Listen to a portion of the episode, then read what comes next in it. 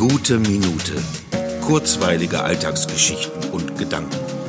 Mein Name ist Matthias Hecht und jetzt geht's auch schon los. Vor einigen Tagen hatte ich eines dieser langen Telefonate mit einem Freund, den ich schon seit meiner Jugend kenne.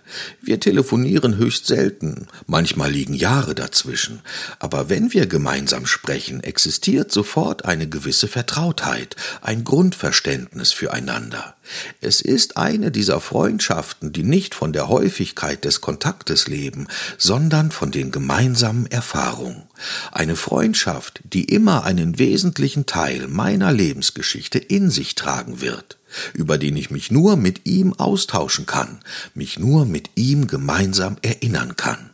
Und so bleibt die Phase des Aufbruchs in mein Leben für mich tatsächlich erfahrbar, im Austausch mit einem dieser Menschen, die mich wesentlich beeinflusst haben.